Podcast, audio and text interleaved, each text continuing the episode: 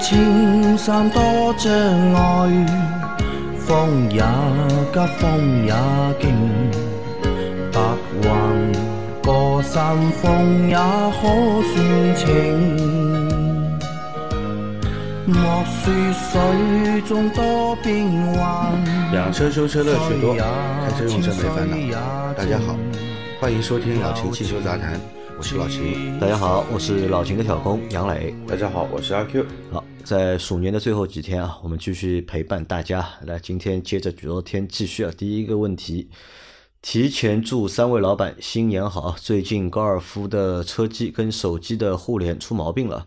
CarLife 和 CarPlay 都不能用了，会是硬件的问题吗？想买个卡在仪表台上方的手机支架，正好可以使用高德 AR 导航，这样放置手机会有被扣分的风险吗？前挡风被砸了个半个大米粒大小的坑，不影响视线，需要处理吗？谢谢解答。啊，它有三个问题，对吧？第一个问题是它的 CarLife 和 CarPlay 不能用了，对吧？嗯，啊，可一般如果 CarLife 和 CarPlay 不能用是什么原因？软件更新，软件更新，对，对只？有这一个办法能帮助到你了。不是硬件问题，是软件的问题。如果是新的 MIB 的话，啊，MIB 好像有的带 OTA，有的不带 OTA。嗯如果不带 OTA 的话，那你就到 4S 店去把软件刷一下，刷好之后应该就可以恢复你这个问问题了。可能出现小 bug 的概率会比较大一些。硬件问题应该不会，如果是硬件问题的话，那你这个车机应该从出厂就不能用。软件问题会可能性软件问题概率更高一些，特别是 CarLife 这个功能。如果说你用的一直是安卓手机的话呢，CarLife 造成车机和手机死机的概率是远比 CarPlay 要高非常非常多，同同意啊，因为我也觉得 CarLife 的使用体验就是垃圾。啊、真的不太好，我觉得 真的不太好。嗯老秦觉得呢？可能是什么？也是我不用这些功能，老啊，老秦不用的，对吧？我从来不用这些对，老秦在上个星期的西米的那个就是专享节目里他说过嘛，老秦觉得他那台车可以没有中控屏，嗯，对对？吧？音响好一点就可以了，对对吧？有没有中控屏无所谓啊。那你这个问题应该是软件问题啊，去那个四 S 店去重新弄一下，应该可以解决。然后他还有一个问题是啊，他想买一个就是卡在仪表台上方的手机支架，对吧？这样可以做那个 AR 的那个导航，这样放置手机会有被扣分的风险吗？呃，买一个手机支架来固定手机，这个一般来说是不会被作为违章来处罚的。他说的这个是不是就是在晚上的时候啊，就是把那个手机平放在那个仪表台上面，对吧？然后靠在那个背光，可以拿把那个投到那个就是玻璃上，不是的，不是的，不是的，只是一个支架，就只是一个支架哎就是把手机固定在工作台上面嘛，这个应该是不会被扣分的，好吧？应该不会，只要别放太多，你别放四五个、五六个手机，警察看到你那头疼了，那这个你也没办法对吧？你放一个手机，放两个手机，，你放一个手机，你跟警察说我我用手机导航的，不要把手机拿在手上就哎，可以。你只要不去你拿在手操作手机就可以了。拿在手上有可能会被扣分，对你不要去操作手机应该，问题你就放在上面。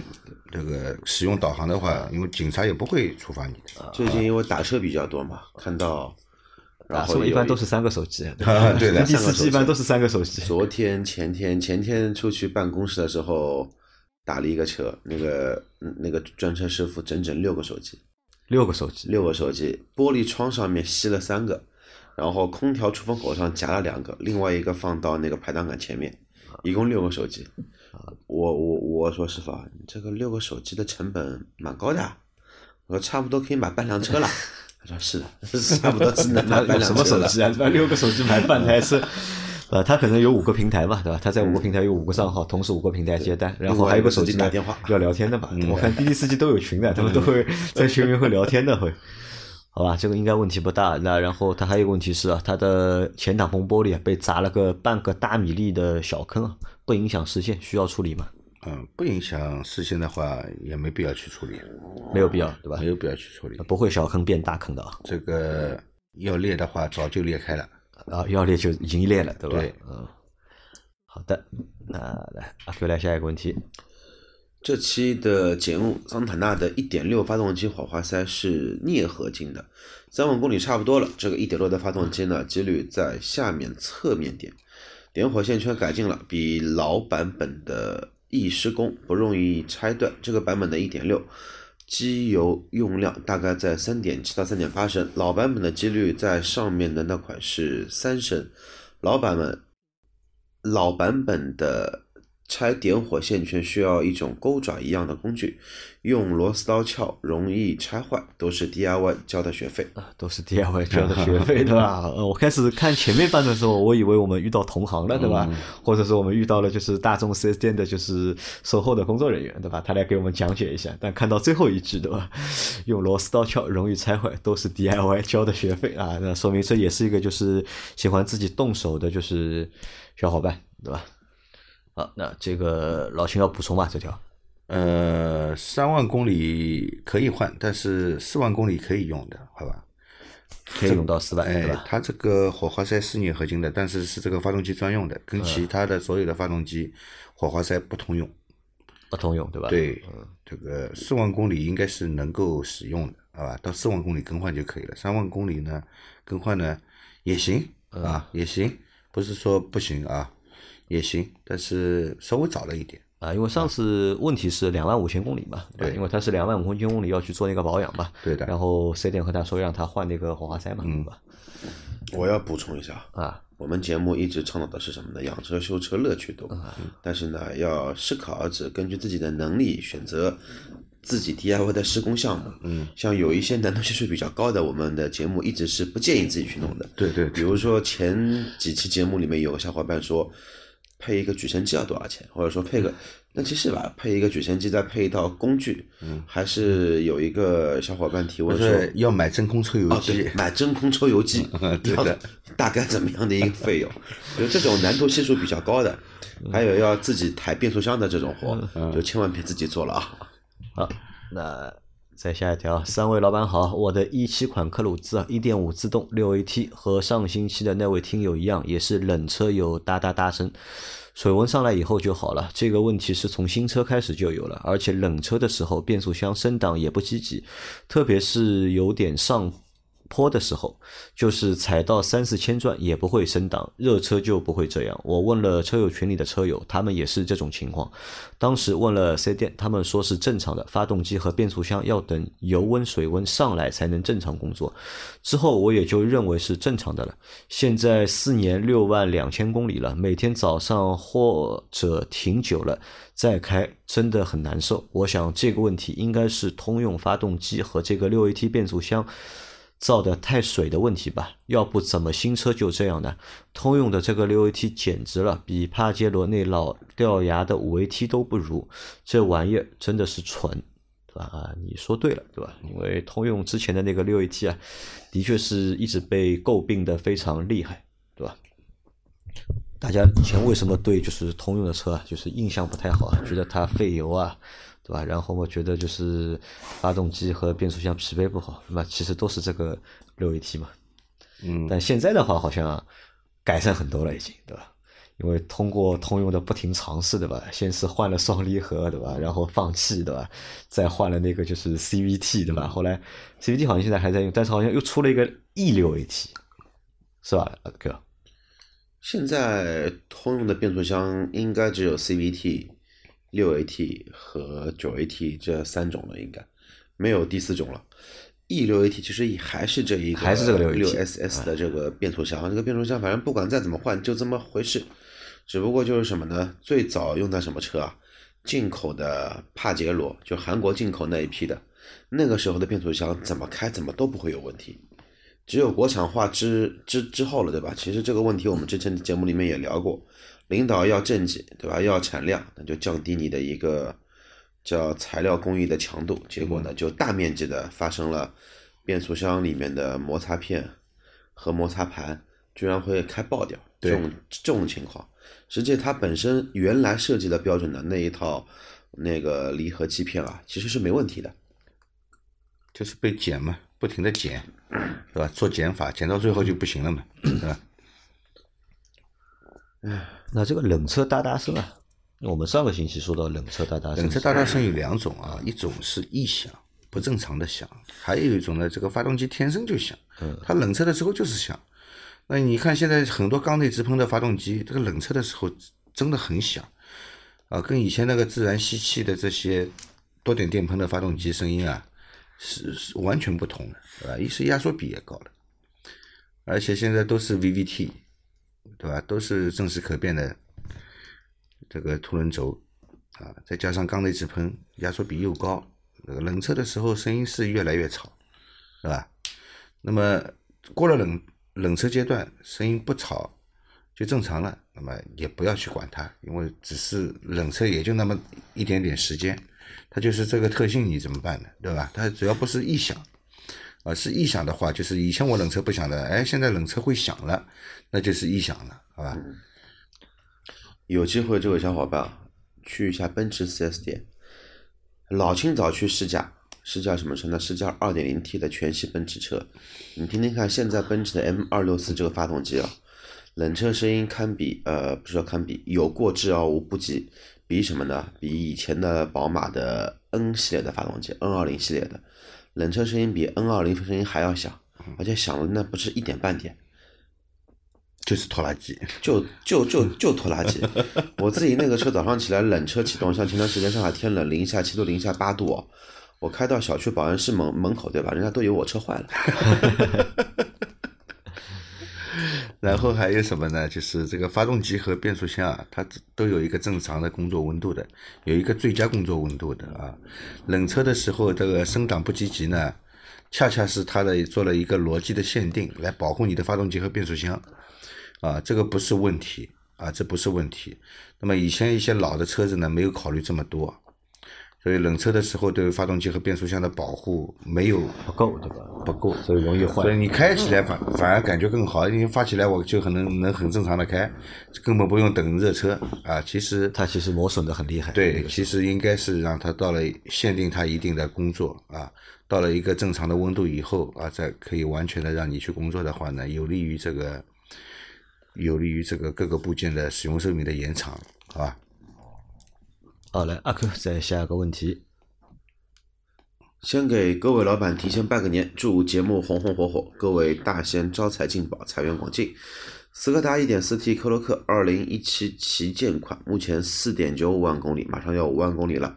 4S 店最后一次的保养，需要注意什么吗？平时都是全合成的 40W 杠40的壳牌机油加。精美服伺候，现在三年质保期到四月份就要到了。4S 店推荐延保是否必要？延保分三大件和整车质保，价格估计四千多到八千多不等。再管你两年，目前很是纠结，到底要不要买？买了估计又要 4S 店养了，不买车子坏了修起来是不是很贵？实在伤脑筋，最担心的还是大家说的双离合会不会第四年、第五年突然坏了，修修也是万把块。车子准备开到六到八年的样子，请各位帮我分析一下即将出保的车怎么保养，谢谢。啊，好的。那么 1.4T 的克洛克配的是干式七速双离合啊，那么马上要五万公里了，4S 店最后一次保养了。要注意点什么？注意点什么嘛？马上要出保了嘛？你做个全面检查，啊，做个全面检查，这个看看这个底盘件、橡胶件有没有开裂这现象，那么发动机、变速箱有没有漏油渗油的现象啊？包括这个半轴啊、球笼防尘套这些东西啊，有没有这个？渗油损坏的现象，如果有及时发现，那么马上提出索赔，因为马上就要过保了啊。这些东西都是在质保范围内的啊，只要有问题都可以索赔啊。那么，如果说担心以后这个，其实这个发动机倒不坏的，一点四 T 的大众的发动机没什么问题啊。这个。最让人担心的可能就是这个变速箱了，对吧？七速干式双离合。那么虽然说这个比之前也改进了很多啊，问题的爆发爆发面积也大大的缩小了，对吧？这个但是相对来说呢，因为它这个销量太大了，这个发动机啊啊这个变速箱啊销量太大了，市场保有量很大，那么出问题的相对来说你听到的也比较多。嗯，如果你有这种担心的话呢，要买延保的话呢，那么你就买个三大件的延保，就发动机，这个变速箱肯定是涵盖在内的，对吧？那么整车的其他的延保，我觉得是没什么必要，我觉得是没什么必要，啊，就老秦觉得可以买一个这个三大件的延保，嗯对吧？因为其实他买这个延保应该就是四 S 店的延保，也只保你这三样东西，其他东西要保也保不了。他说有两种，还有这个整车延保，整车三大件延保和整车延保价格不同，一个四千，一个八千嘛，啊，对吧？要么我跟你说，你跟四 S 店说我想买整车延保，呃，四千块钱的我只想出，不是，我想买整车原保。你这样说的话呢，这个四 S 店呢肯定会帮你的车从头到底很仔细的去检查，啊就是在任何问题前对吧？任何问题索赔索赔期里面的全部给你修掉的会，因为他收了你这八千块，如果有东西坏的话，他这个八千块不够赔的，对，对吧？他会把你所有的东西都非常仔细，不要你说的检查一遍的，对吧？那么你检查完了以后，你说我考虑下来还是保个三大件吧，对 吧？四 S 店如果要卖延保之前啊，他会检查的很仔细的，嗯，包括你这个电脑里面有故障码，都是不允许买延保的，一定要修好，故障码清除掉，不再读的行驶以后不再读读得到故障码，才会允许你买延保，好吧？也就是说，在买延保之前，他会把你车子在索赔期内，把你车子质保期内啊，把你车子上所有的问题都会以索赔的方式帮你解决掉问题，对，都修好，然后再卖延保给你，因为索赔是厂家出钱。啊，因为这个保是厂家出钱，啊后面那延保延保就是他自己出钱啊，后面的那个延保呢是四 S 店买给你的，有任何风险他要承担的，好吧？那么，但是买了延保以后呢，有个什么问题啊？厂家的质保因为是有国家三包法规的，严格意义上说，你不在 4S 店做保养，你只要是在有资质的修理厂做保养，更换的机油只要符合这个厂家对发动机的这个要求。机油的要求啊，你你是有理由让他索赔的，哪怕你不去 4S 店，但是你买了延保以后呢，你是强制要在你买延保的这家 4S 店，你去另外一家 4S 店都不行，一定要在这一家 4S 店里面做保养，他才会保你。啊所以说买延保前你要问清楚，到底是厂方推出的延保，还是说是 4S 店自己推出的延保，或者什么呢？或者是第三方的那个叫保险公司，或者说一些保养机构，嗯，他们推出的一个延长质保，这个要问清楚。因为三种延保的话，到真正不希望看到的那一天，你的结果可能会不一样对和结果是完全不一样对的，啊，可以我问你啊，就以前你在四 S 店的时候啊，买延保的人多不多？呃，百分之十到百分之十五，百分之十到百分之十五，对，就还是会有人选择会有一部分会选择。因为我知道老倪之前也是买了延保，他的奥迪是买了延保的。老倪买延保也是老秦劝他买的。好像老秦是没有劝他不要买，没有劝他买，老秦觉得没有必要我，觉得没有必要，因为他买那个延保又不便宜了，一万多块钱吧，八千多好像。八千多，什么八千多，不一止一万多，一万多奥迪肯定是一万多。一万多，对吧？但是他最后享受到了，啊，享受到了呀对吧？换那个变速箱的电磁阀，电磁阀，啊然后还换变速箱有风扇，电磁阀他也换过，对吧？换了电磁阀以后，他说我赚回来了，我赚回来了。我跟他算了一笔账，我说你没赚回来，你买新车的时候，你付了这一万多，这一万多一直放在他那里，有利息的，哎，所以因为他是买新车的时候买的延保啊，他不是到保修期到了以后再买的。所以他过两天那个水箱坏了嘛，嗯所以又过两天变速箱坏了嘛，这个肯定赚回来了。啊，所以买延保这个事情的话，他是先坏的变速箱，哦，他是先坏的变速箱，对吧？那个变速箱怎么坏的呢？漏油造成损坏的。他那个变速箱的滤清器上面有一个 O 型圈，有个密封圈，嗯，密封圈老化了，漏油。其实这个早就应该被发现了，你去做保养，修理工应该能检查到了。怎么会搞到这个变速箱已经缺油缺到什么程度呢？已经冲了，没办法正常开了，是吧？这个这个车像青蛙一样的，一蹦一蹦的在，知道吧？这个你想想到漏到这个程度，修理工之前做保养的时候怎么没发现呢？早就开始漏了，应该对吧？那么后来不管怎么说，反正这个问题是买了延保，啊，他是享受到了，享受到了。但是我跟他说，你当时这个延保买的，我说也没多划算，这个钱你其实早就付掉了，只是一个是你现在付，一个是你几年前就已经付掉了。那么后来呢，他那个电子风扇坏掉了，对吧？水箱的电子风扇坏掉了，又换了个又换了电子风扇，他说这下我赚回来了。彻彻底回本了？彻底回本。啊，那这个就是老秦是建议他，就是如果要买的话，对吧？就买个三大件就可以了，对吧？不要去买整车的，对吧？整车当然没有什么太大意义，对。好，再下一条，下一条是家里有两辆车，一辆帕萨特，一辆零七年的二零六，有手刹。自己一个人出行的时候就要就爱开二零六，而且很期待下雨啊，为的就是深夜归家，在离家最近那段没有车的路上拉拉手刹，甩尾掉头的潇洒停车。啊，这个听友，这个哎，过年了，太平年啊！嗯 这个是因为啊，因为上个星期不是有有一个问题是关于那个高速档对吧？切那个就是倒档 对吧？后来我不是说了嘛对吧？可能每个小伙伴在开车的过程当中啊，总会有一些就是奇奇怪怪的想法，啊，奇奇怪怪的念头，对吧？就明明知道这个可能不太能做的，做了要闯祸，但是老是脑子在想这个东西呢，手呢也有时候会痒，对吧？那他就来回应了嘛。这个小伙伴他是这么玩的嘛？但我不知道他这个他说的这个是真的还是假的啊，对吧？他如果真的能够就是在车上拉手刹，对吧？甩尾掉头，潇洒停车，对吧？真的能车把车停到车位上的话，对吧？这个也蛮牛逼啊，这个对，这个这个算特技了，已算经到大神级别了，啊这个可以去表演了，啊，可以去表演。要这么玩，记得两点啊：一，在封闭的空地上去玩这个东西；二呢，不要我们说嘚瑟的，像话说仙哥哥的副驾驶帮你拍个视频，帮你发到网上去。嗯，这个要被处罚的啊。这个嘛，你过年就有地方能帮你管饭了。危危险驾驶，对吧？好，呃，再下一条，再下一条，看到有个兄弟啊要去狗东买配件，对吧？说一下我的经历啊。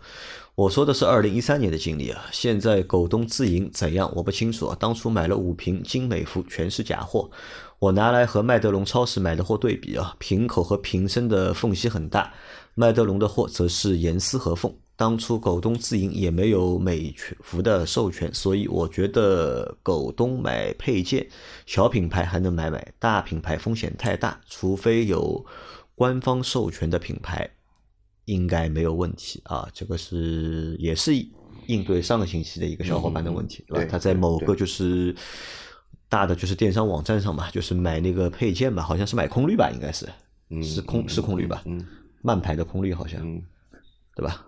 他问你就是靠谱不靠谱嘛，对吧？那这个小伙伴他在一三，那这可能啊我觉得也是一三年的事情了，对吧？这个也是六你七年前的事了，对吧？在那个时候可能的确比较乱，那现在我觉得相对应该会好一点，对吧？但是也说不清楚，对吧？呃，我觉得不会好到哪里去，可能更隐蔽了，更隐蔽啊，更不容易被察觉 啊。更不容易被察觉，对吧？嗯好，那我们这个跳过了啊。所以说啊，我们买汽车上的配件嗯啊，这个不要过多的依赖于网络，那嗯么网络是个好东西，对吧？那么大家足不出户，在家里就能买东西。嗯过你只要下了单，钱一付，过两天，哎，有个快递员把你要的东西送到你家里来了。嗯哎，那老秦要不要分享一下你你这个网络被坑的那个故事？不不分享了，这个我我我本来就不太在网上买东西，对吧？难得买了一次，对吧？难得买了一次，哎，这个是后悔啊，真的后悔啊！算了，我也很差，对吧？啊，我也不退货了，我也不退货了，反正就知道了，就当买个教训，以后不买了，是吧？好，那我们再下一个问题啊。几位老师，你们炒股票吗？对吧？中国汽车股票都是几块或者几十块钱一股，最近比亚迪股票突然从几十块涨到两百多块一一股，对吧？是比亚迪有什么了不起的黑科技，要领导中国汽车腾飞吗？阿 Q 啊，对吧？为什么比亚迪对吧涨得那么厉害，对吧？它是要腾飞了吗？比亚迪的股票也没这几个月啊，它用一年时间从五十块涨到两百五十块，啊翻了五倍。但是最近呢，我在学习股票的或者说资本的一些运作，在自学，投资投资，对吧？不叫资本运作，对吧？不要搞那么大，知道吧？噱头要先弄出来，对吧？说不定人还是要包装一下，对吧？我们要在那个节目里面包装一下自己不要，浮夸，我们是一个很接地气的节目，对吧？对在学习投投资一下嘛。然后其实我最近呢悟出来一个道理，也不是说这个，也不是说悟出来个道理，嗯那个股票价格高的未必有什么好的一些技术，只不过呢，它与什么的一些投资公司啊，或者说一些它在金融市场的表现会比较好金。融市权就金融市场表现跟这个品牌实际的我们说科技成就呢，其实没有直接关联啊，性的。没有直接关联性。问大家一个问题啊，考考你们，中国中国车企市值第一的品牌是哪一个，或者是哪家企业未来呀，啊？未来，未来啊。第二的是谁？第二的现在应该是第二的应该就是比亚迪了，那第三是谁？第三应该是理想，第四是小鹏。哦，上汽集团也不是，是什么？在中国车企排名第三，市值第三，不是排名，是市值，股票市值第三的那家企业，到现在还没有生产出一辆车哦，。恒大。对，恒大汽车，对 对吧？好吧恒大，用这个问题 或者用这个答案来回答你，你应该能够懂，对吧？这个怎么去看待就是车企股票的这个就是市值或者是涨跌的这个情况，好吧？股票里面股票是金融市场，金融对，它是一个金融市场，好吧？有很多这个所谓的背后的大佬和机构会在里面操作的，好吧？对他们买的是股票，他们买的不是车。对，他们也不是买这家企业的技术，然后我多说一句啊，恒大汽车五千亿的市值里面有百分之九十九点八的来自于恒大资健康，资？产 来自于恒大健康跟恒大地产，啊，那汽车板块占零点二。啊，这个我觉得真的是神奇啊，对吧？这个，哎，看不懂，对吧？很非常魔幻，我觉得，好吧？这个我们以后有机会的话，我就是在老司机三人行节目里面，我有时有机会，我想单开一集这样的节目，大家聊一聊这个我两个礼拜前入市，入市呃入市。股票被炒得高，并不能说明这家车卖的得好企业这个科技含量有多高，或者它运营的有多好，只能说它的股票涨了啊对仅此而已。它值得那么，为什么股票涨了呢？因为有人在里面会赚到钱。对对对对对。不是因为他车好，是因为买这个股票是因为这个股票能赚钱，不是因为买这个股票他的车好，对吧？这个逻辑是两个逻辑，对的啊，不要混在一起。好，最后一个问题啊，听到杨老板说，有时候开车就会有那种手痒、想干不能干的事啊。我前几年开车的时候啊，老想高速的时候方向盘快速转一圈半，是什么感觉？老是手痒，想试又不敢试，怕出现什么声音，然后又多了。后后面开多了更不敢了，因为我知道那么干，听到的是唢 唢呐的呐喊的祝节目长红。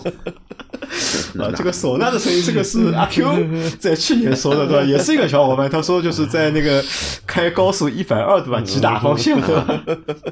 有异响，对吧？是有异响吧？那个异响是唢呐的声音是吧？啊，这个梗蛮好的，我觉得这个梗是蛮经典的，对吧？这个是这个高速的时候方向要打一圈半，这个 这个可以飞上天了。啊，啊，其实这个车子立刻是在这个高速公路上做做一个什么动作呢？会翻了，呃，横向的三百六十度的翻滚，翻滚会翻的，对吧？横向的三百六十度的翻滚啊。这个至于是不是垂直于公路的一个横向，或者是平行于公路的横向，这个角度不知道，反正横向翻滚肯定会做出来的啊。啊，所以大家还是要安全驾驶啊。所以还有一个点我在想啊，就是为什么有那么多的就是呃赛车的游戏啊嗯，卖的那么好，对吧？大家那么热衷于玩那些赛车游戏啊，什么因为真车你是不能做这些动作啊，的。什么就是《速度与激情》啊，什么《Need for Speed》，这个叫什么？这个游戏叫什么名字？我现在已经想不起来。极品飞车啊，极品飞车，哎，《Need for Speed》对。对，为什么那么多人喜欢去玩这个就是赛车游戏？一方面，除了就是我买不起那么高级的车，对吧？在游戏里面过过瘾；第二呢，就是可以做任何你想做的动作，在这个游戏里面，对吧？随便怎么不会产生恶劣后果。啊，不会有恶劣后果，对吧？好，那因为也是要马上过年了，很多小伙伴可能过年还是会开车回老家或者怎么样，还是要大家要切记啊，就是安全很重要，对？不要手痒。注意安全，不要疲劳驾驶。然后往北方去的小伙伴呢，那个做好什么呢？遇到降温的一个冰雪路面的一个准备，包括上海的话，明天又来冷空气了嘛，温度直降十几度。今天上海是二十度啊，明最高。明天上海最高是八度，嗯，其实八度正常。上海的天气这个一直是这样的，对吧？极冷极热，嗯对吧？这个所以上海人啊，以后身体会变得非常的好。非常好，对吧啊？，不容易感冒，因为这个身体不好扛不住的全部走掉了，留下来的都是非常好，并不是极冷极热把身体锻炼好了，知道吧？是能够扛下来的身体都非常好的人。就是身体不好的都听唢呐了。啊，对的，身体不好的被自然淘汰，知道吧？好好好，开玩笑，开玩笑。好，那这期节目就先到这里啊。大家有任何关于养车、用车、修车的问题，可以留言在我们节目最新一期的下方，我们会在下个星期的节目里面一一给大家解答。我们明天再见，拜拜拜拜拜